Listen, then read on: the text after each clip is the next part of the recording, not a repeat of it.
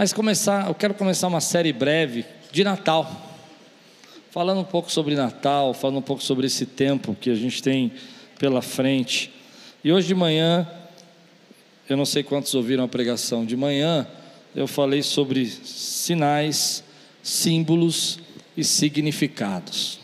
E falei sobre como as pessoas veem e seguem os sinais, às vezes, de Deus na sua vida, falando da estrela que brilhou, e contra outros que conhecem a palavra, mesmo vendo os sinais e enxergando os sinais de Deus, não seguem, não adoram, não buscam a presença de Deus.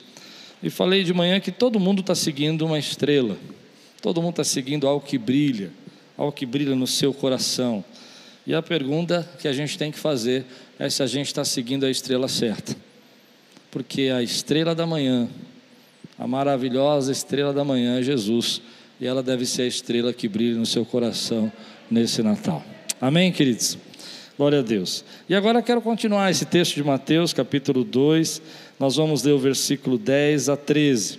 Se você está pronto, levante bem alto sua Bíblia e diga comigo: Essa é minha Bíblia. Eu sou o que ela diz que eu sou. Eu tenho o que ela diz que eu tenho. E eu posso o que ela diz que eu posso.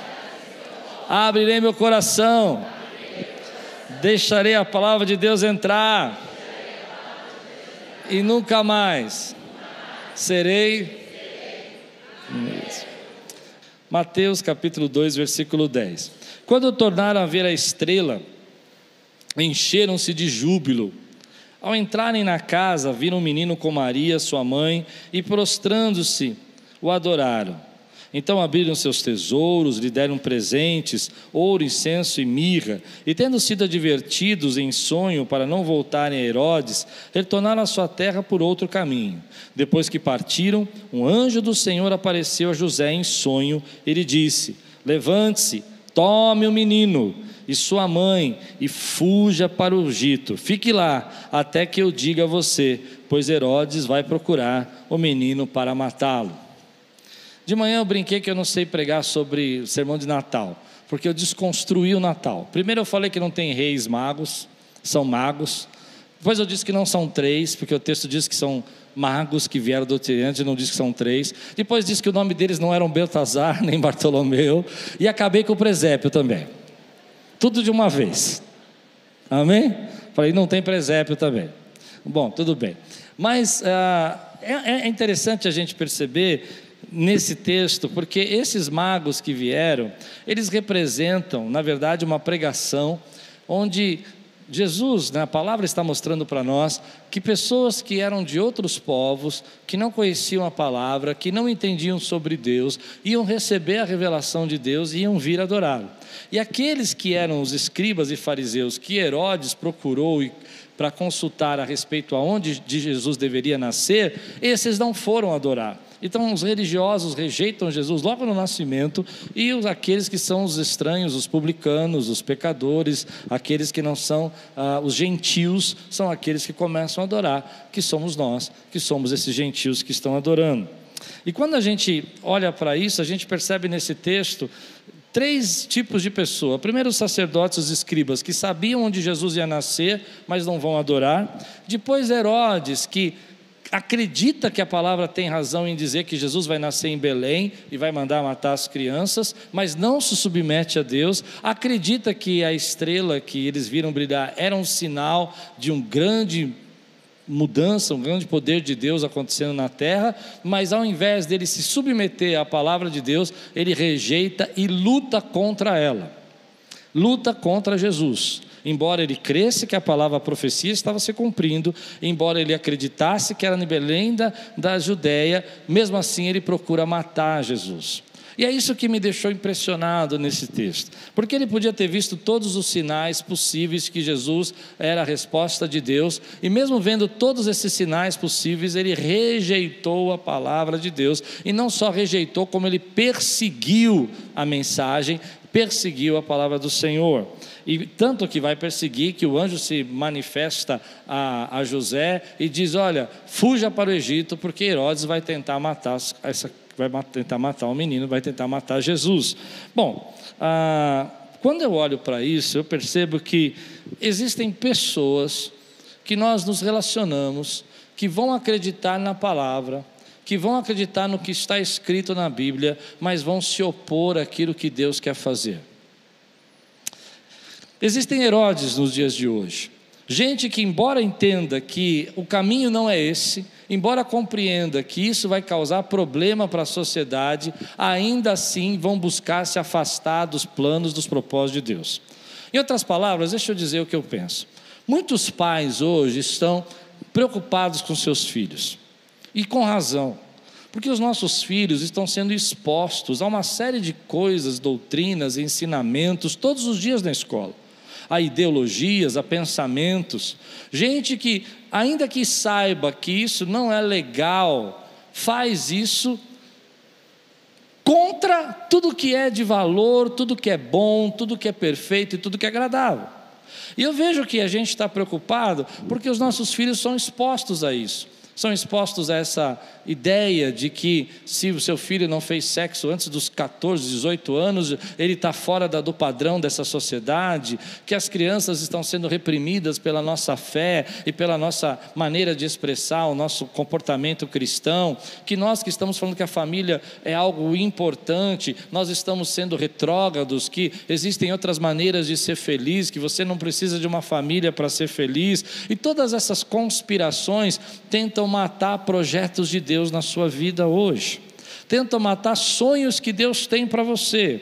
E o sonho de Deus aqui era mandar o seu filho para que morresse naquela cruz por nós, para que nós tivéssemos vida e vida abundante. E quando eu falo sonho, não era sonho no sentido de que há uma ideia que não vai acontecer. Era um plano de Deus amoroso para nos salvar. E Herodes quer acabar com esse plano antes de Jesus poder crescer. E assim tem gente que quer acabar com os planos de Deus antes que você cresça. Hum, não entendeu o que eu quis dizer. Antes que os nossos filhos cresçam, já tem gente dizendo para eles o que, que eles têm que fazer da vida deles. Antes que eles possam tomar uma decisão. Antes que eles possam dizer: olha, é isso que eu penso da minha vida. Tem gente colocando projetos na cabeça deles. Tem gente dizendo que é assim que tem que ser. Mas não é só neles que tem feito isso. Tem feito conosco também, que somos adultos. Numa sociedade, como eu falei de manhã, de sinais, símbolos e significados, onde as coisas ficam sendo criadas para que nós possamos se adaptar adequar essa sociedade, a gente tem que seguir os símbolos e significados dessa sociedade. Se você quiser ouvir, você ouve para mim, senão vou ter que repetir a mensagem. Nós vivemos presos nisso. Então, deixa eu dizer uma coisa para você: existe sim oposição contra o plano de Deus na tua vida. Existem pessoas que não estão felizes se a tua vida está prosperando, se você está mudando, se o teu casamento está sendo reconciliado, se os seus filhos estão sendo salvos. Tem gente que não se agrada de ver você feliz e abençoado e quer parar os planos de Deus na sua vida. É uma ingenuidade você pensar que Herodes foi uma personalidade do Velho, do Novo Testamento e que ele ficou há dois mil anos atrás. Existem Herodes nos dias de hoje ainda, gente que está preocupada com o poder, que entende a palavra, interpreta a mensagem, interpreta o que está escrito, aonde Jesus vai nascer, acredita, mas não se submete. Mas eu tenho uma coisa para dizer para você: que embora eu fique preocupado com as nossas crianças, embora eu fique preocupado preocupado com essas pessoas que se levantam, embora eu fique preocupado com pessoas que tentam roubar o teu destino, o teu propósito, o chamado que Deus tem na tua vida e a tua casa e a tua família, eu tenho uma coisa que eu acredito muito: meu Deus, o teu Deus é soberano, está sentado no trono e ninguém pode parar os planos de Deus. Não há poder, não há governo, não há autoridade, não há ninguém nessa terra que possa parar o amor de Deus que está sendo derramado por meio de Cristo Cristo Jesus na nossa vida. Nós nos preocupamos, nós sabemos que não podemos proteger os nossos filhos o tempo todo, mas tem um Deus sentado no trono. Nós sabemos que tem pessoas que querem parar aquilo que Deus quer realizar na tua vida, mas tem um Deus sentado no trono. Existe às vezes um Herodes no seu trabalho, existe às vezes alguém que tem inveja, medo de perder o poder e não quer deixar você crescer, não quer ensinar você o trabalho, mas tem um Deus sentado no trono, tem um Deus que governa governa essa terra. Tem um Deus que é soberano sobre todas as coisas e nada, ninguém pode parar as determinações do Senhor na tua vida. Aleluia! Senhor, quem vai cuidar do meu filho? Tem um Deus que vela pelo teu filho. Senhor, quem vai colocar um princípio abençoador na, na, mente dessa criança diante dessa sociedade que de relativismos morais? Deus vai tocar o coração dele, vai se manifestar na vida dele, vai mostrar para ele que ele é Deus e vai marcá-lo.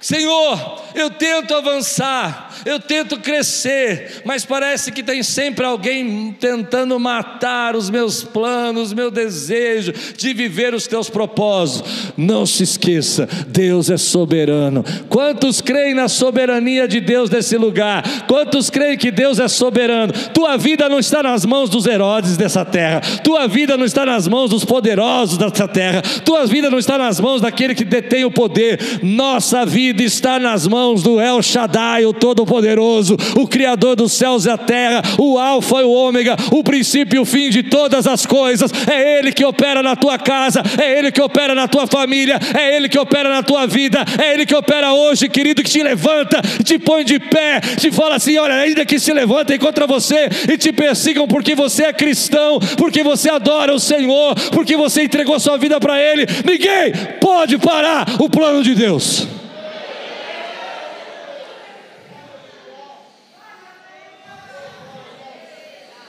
Quantos creem? Eu não estou dizendo que é fácil. Você percebe que o texto vai dizer que Jesus tem que fugir para o Egito. Amém? Há um plano, há uma profecia que vai se cumprir, mas até Jesus fugindo para o Egito, tem uma profecia que vai se cumprir. Do Egito chamei o meu servo. Então, ainda que você tenha que fazer algum desvio na rota, Deus vai cumprir promessas na sua vida, nesses desvios de rota. Eu sei que tem gente preocupada. Eu sei que tem gente que fica ansiosa porque acha que as oposições são muito grandes. Tem gente que conspira contra você. Não gosto de falar muito disso. Eu não me sinto. Não acho legal a gente perder tempo no culto para falar disso, mas eu já vou falar. Tem gente que conspira contra a gente.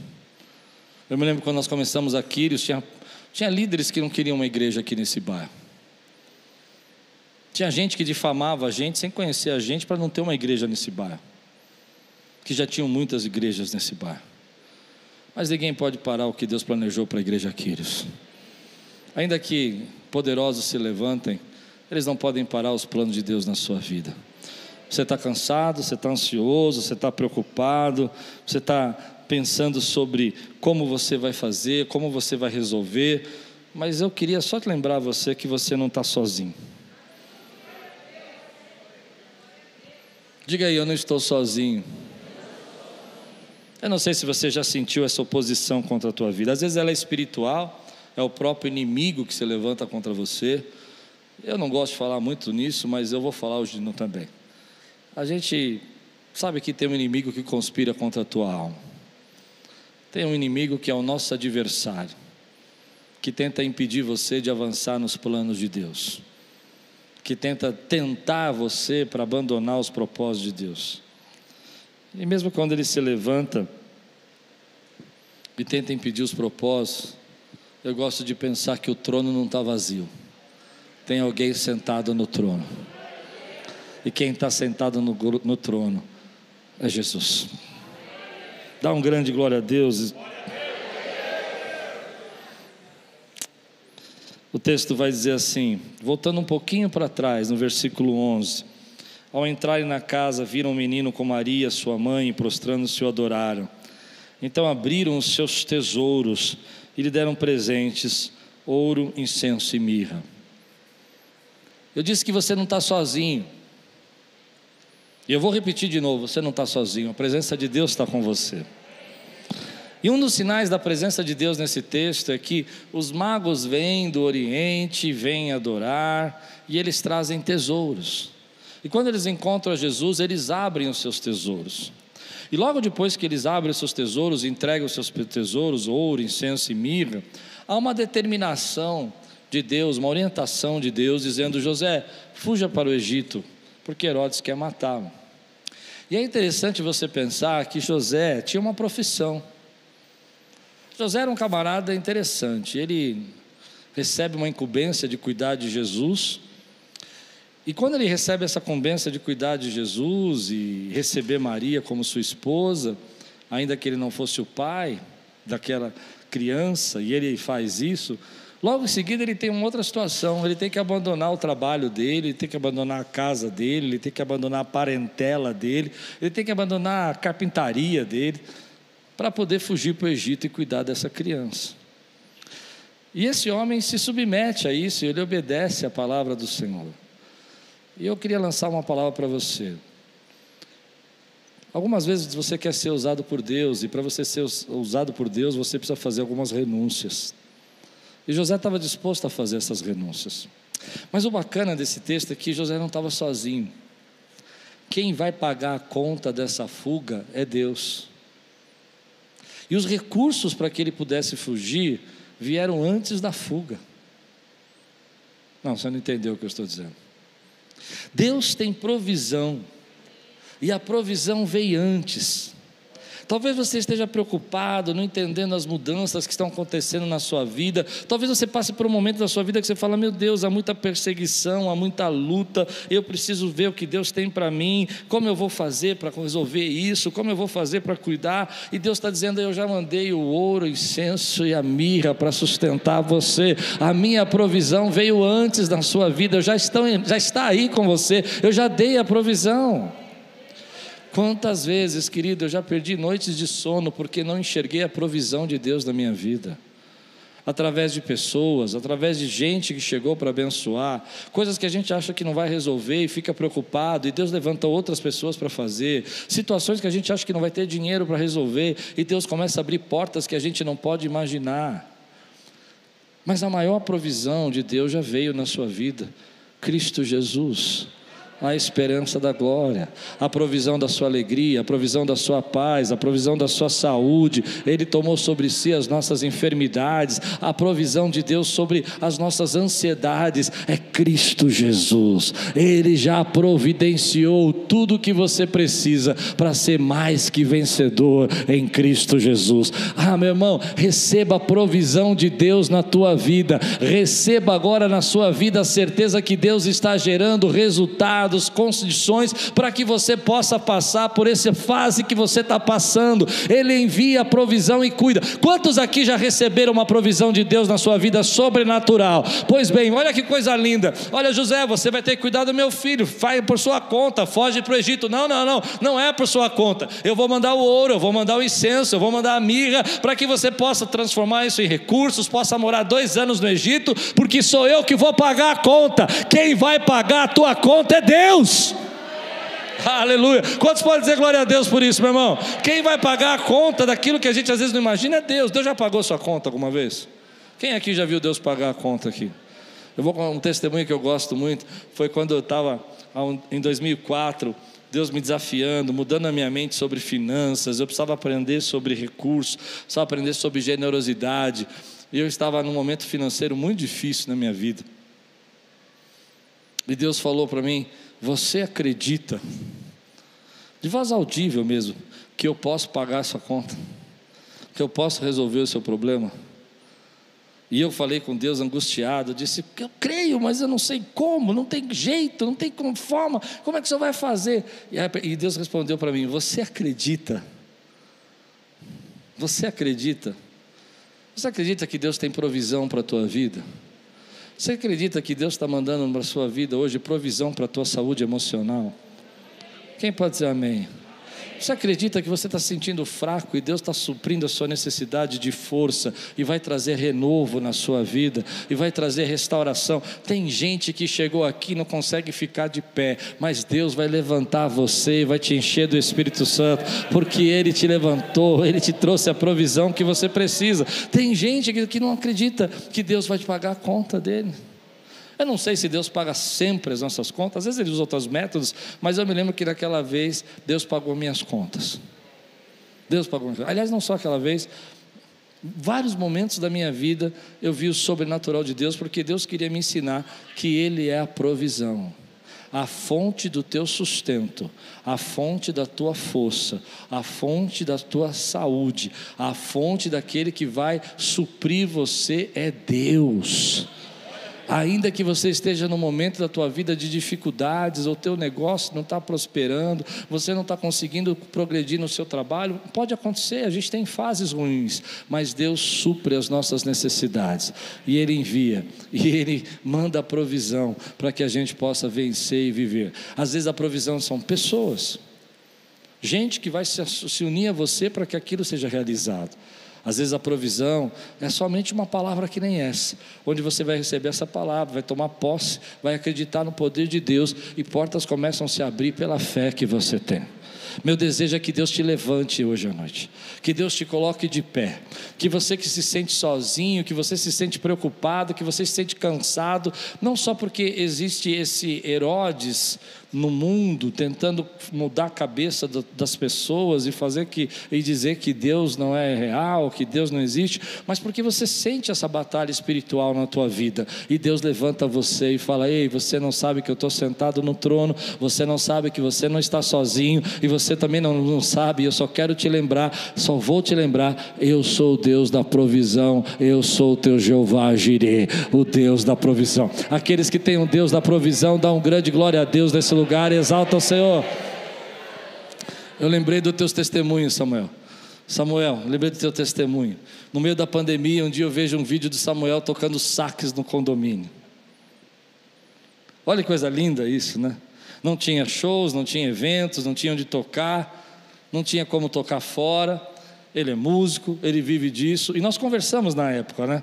E ele começou a tocar num condomínio. Eu falei, o que foi isso? Ele falou, pastor, você não acredita. Tem um monte de condomínio me chamando para tocar, porque Deus é a provisão.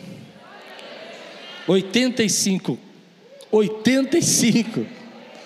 Quem pagou a conta? Deus. Acho que ele nunca tinha imaginado, vou tocar em condomínio.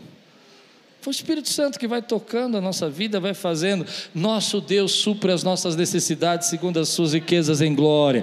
Tem gente que precisa ouvir essa palavra hoje. Você está ansioso, está preocupado, mas Deus já enviou a provisão para a tua vida. Ele vai pagar a conta. Levanta a tua mão e diz assim: Eu sei quem luta por mim. Essa batalha não é minha. Essa batalha é do Senhor. Aleluia! Eu gosto daquele texto. Aleluia! Eu gosto daquele texto. Que Deus fala para o exército: nessa batalha você não vai ter que lutar. Tem batalhas que a gente tem que lutar. Tem batalhas que Deus fala: nessa você não vai ter que lutar. Eu vou suprir antes a sua vitória. Eu vou dar a sua vitória. Que venha um tempo na minha e na sua vida hoje. E eu profetizo isso na minha vida e na sua vida. Que essas próximas batalhas nós não vamos ter que lutar. Deus vai pelejar por nós. Deus vai lutar por nós. Ele supre as nossas necessidades. Levante sua mão e diga assim: Pai, eu sei que tu és o Deus que pode pagar essa conta. Dá um brado aqui, dá um glória a Deus, exalta o Senhor. Aleluia! E o que é o Natal? Natal não é Deus pagando a conta? Não, vocês entenderam. Natal não é Deus pagando a nossa conta. Se você não entendeu, deixa eu te explicar. Nós estávamos mortos dos nossos próprios delitos e pecados, destituídos da glória de Deus. E Deus amou o mundo de tal maneira que mandou seu Filho unigênito para que todo aquele que nele crê não pereça, mas tenha vida eterna.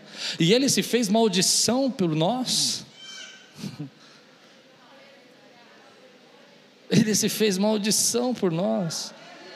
Ele já pagou a tua conta. Você pode levantar os seus braços e pode adorar o Senhor, porque a conta está paga. Aleluia! Nenhuma condenação há mais para aqueles que estão em Cristo Jesus, porque a conta foi paga. Ele foi o cordeiro que te substituiu. Ele foi aquele que é o cordeiro de Deus e que tira o pecado do mundo. A conta foi paga. Tem muita gente que vive hoje como se tivesse que pagar a conta ainda. Cheio de culpa, cheio de angústia, achando que não pode mudar, que a sua vida vai ser sempre daquele jeito, que você não pode ser transformado, que Deus nunca vai falar com ele porque ele não é digno, que Deus nunca vai manifestar a graça dele porque ele não pode chegar perto de Deus, porque ele é imperfeito, porque ele é inadequado, ele é desqualificado, mas você não sabe que Jesus já pagou a conta por você. Quando ele morreu naquela cruz por você, todos os seus pecados foram perdoados e o sangue de Jesus lavou os seus pecados.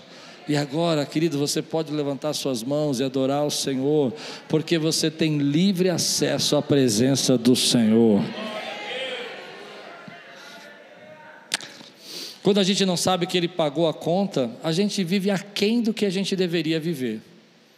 Vive com menos de Deus do que a gente deveria viver sempre sentindo que está distante, sempre achando que Deus não está ouvindo, sempre em, em, pensando que Deus está irado conosco, que nós não somos perfeitos. Aliás, eu, eu, eu preciso ensinar isso para você. Se você se acha mais santo do que qualquer outra pessoa aqui, porque você acha que não é tão pecador como aquele que senta do teu lado, na frente ou atrás, você precisa entender que você não pagou a conta, quem pagou a conta foi Jesus, e Ele pagou a conta por eles que está do teu lado também. Às vezes tem gente que fala para mim, não, eu, eu me lembro uma vez aqui na igreja, uma irmã que nós tínhamos há muitos anos atrás, há uns 20 anos atrás, ela sentou do meu lado e falou assim: Eu estou muito insatisfeita nessa igreja. Eu falei, por quê? Porque eu não vejo ninguém no meu nível espiritual. Eu falei, glória a Deus. Porque se tivesse no seu nível, nós estávamos perdidos. Aí eu fiz uma brincadeira, nem eu. Ela falou, nem você. Eu falei, aleluia. Você percebe? Como a gente esquece que quem pagou a conta foi Jesus para a nossa vida. Você percebe como a gente está tentando às vezes viver pelos nossos méritos? Eu não estou dizendo que você não tem que buscar a Deus, você não tem que se santificar. Eu estou dizendo que você vai se santificar quando você entender que quem pagou a conta é Ele. E o preço foi caro, foi sangue, foi morte, para que você tivesse vida e vida abundante. E tem gente que está do teu lado que não sabe. E porque não sabe, não é transformado. Mas aquele que sabe, recebe renovo e transformação de Deus na sua vida. Levanta tuas duas mãos para o alto e fala: Obrigado, Senhor. Só pagou a conta. Hoje eu tenho livre acesso ao trono de Deus. Entre na sala do trono agora. Te dou 30 segundos para você entrar na sala do trono e adorar, e agradecer, e receber cura, receber provisão, porque você entende que Ele fez por você. Oh, bendito é o nosso nosso Deus que não nos rejeita a oração, bendito é o nosso Deus que nos, nos permite entrar na sala do trono e adorar. Adore-o! Aleluia! Aleluia! Mas mas lembra que eu comecei a falar que os nossos, os nossos jovens às vezes estão vivendo em perigo e os pais estão preocupados. Eu comecei assim a mensagem, lembra? E que eles não sabem como vão fazer com seus filhos, porque tem gente tentando roubar o destino deles.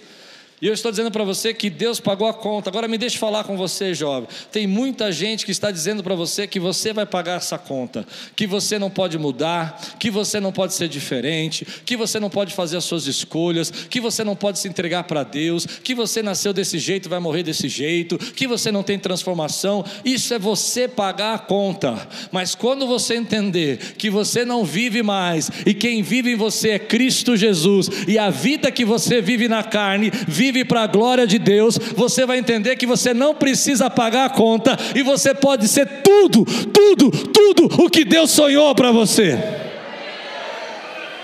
Eu não vou pagar essa conta, ela já foi paga. Dá para entender o que eu estou pregando?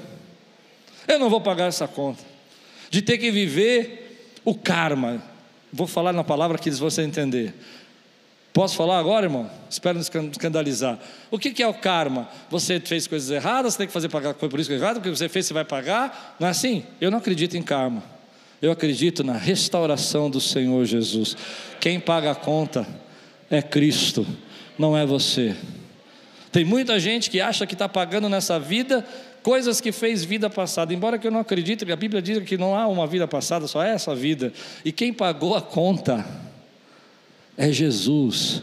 Você não precisa sofrer mais para pagar essa conta, ela já foi paga.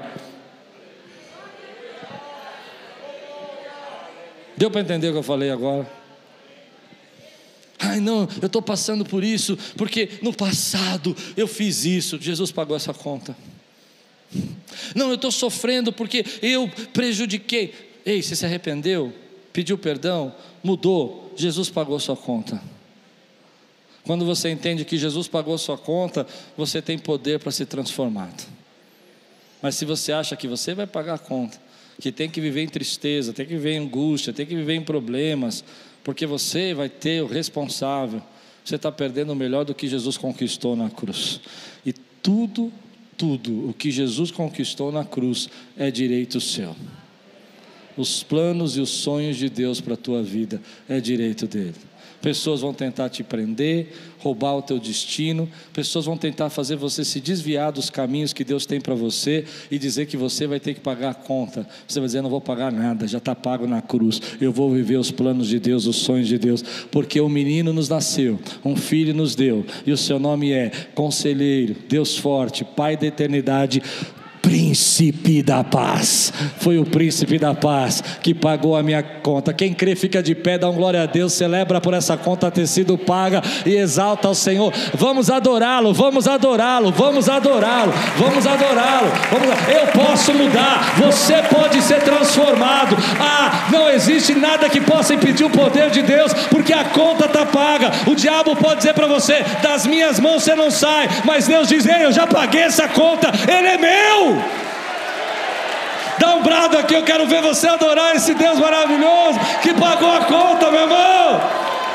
Aleluia, aleluia. Isso é Natal. Senta um pouquinho. Isso é Natal. Vou terminar agora. Isso é Natal. Que pena.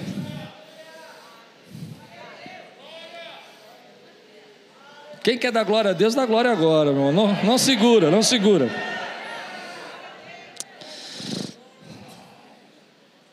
Então Jesus vai para o Egito. E ele fica dois anos lá e a gente não sabe muito bem o que aconteceu, há várias lendas, mas eu não quero falar de lenda. Mas há uma coisa interessante aqui que quando Jesus está no Egito, a gente acha né, que os times de Deus, o tempo de Deus, estão atrasados. Eu sempre me pergunto quando eu leio nesse texto, porque ah, o texto vai dizer: vá com o menino para, para o Egito até que Herodes morra e depois você volta. Por que Jesus não acabou logo com, por que Deus não acabou logo com Herodes e deixou Jesus lá? Deus tem os seus processos, Deus tem os seus caminhos. E esse tempo que a gente tem que ficar às vezes em silêncio, onde as coisas não acontecem na nossa vida da maneira como a gente espera, é o tempo mais difícil da gente se submeter à vontade de Deus. Mas há duas coisas desse texto que chamam minha atenção. A primeira é que se Deus não te chamou para sair do Egito, ainda, é porque o Egito está mais seguro do que em Israel. E Deus te colocou aí para te guardar, mas na hora que Ele te chamar, vai se cumprir a promessa de Deus dizendo: Do Egito chamei o meu servo. Tem processos na nossa vida que a gente tem que esperar Deus agir. E se Ele não tirou você desse processo ainda, é porque Ele vai usar isso. Ele vai usar para te proteger, para te guardar, para te ensinar, para que você possa sair desse processo e viver as promessas de Deus e cumprir profecias. Porque Jesus tinha que cumprir todas as profecias. E uma das profecias que estava escrito aqui: Do Egito chamei meu servo. Assim, nos processos de dificuldade que nós passamos, nos processos de problemas que nós enfrentamos. É só um jeito, se você deixar de Deus cumprir promessas na sua vida. Não fique angustiado, porque o Egito não é para sempre. Não fique preocupado se você está num tempo de hiato na tua vida. Sabe aquela pausa? Não começou, não aconteceu. Estou em banho-maria, estou em stand-by, não consigo sair desse processo. Porque Deus está trabalhando ainda. E a promessa dele vai se cumprir na sua vida no dia que ele disser: Do Egito chamei meu servo. E todos os servos que Deus usa, que eu conheço, foram chamados do Egito, foram chamados dos desertos da vida, foram chamados dos problemas da vida. Tem muita gente que, quando olha para isso, fica triste com Deus e fala: Senhor, por que, que as coisas não acontecem no meu tempo? Porque Deus tem o seu tempo. Por que, que eu tenho que passar por isso e aquela pessoa não passou? Porque até o Egito vai te dar o destino que Deus quer para você. Sem o Egito, você não ia ser impulsionado para o destino de Deus na sua vida. Se não fossem os Egitos que eu passei na minha vida e os tempos de pausa que eu tive que enfrentar, talvez eu não fosse a pessoa que eu sou hoje. Então tem muita gente triste, chateada, dizendo para Deus que as coisas estão demorando demais, ou tentando acelerar os processos e acabando se colocando em confusão. Ei, se Deus não te tirou ainda desse lugar, se Deus não mudou a tua história ainda, se Deus não colocou você numa outra fase ainda, é porque está mais seguro do jeito que você está do que como você estava antes. Deus continua protegendo a tua vida. E embora existam pessoas que tentem oprimir e roubar os planos de Deus, tentem usar todo tipo de sagacidade e violência, Deus continua sentado no trono. E embora você às vezes se sinta sozinho, Deus ainda é Deus de provisão, e é Ele que paga a sua conta. E a maior conta que Ele pagou foi morrer naquela cruz por você, para que você tivesse vida e vida plena.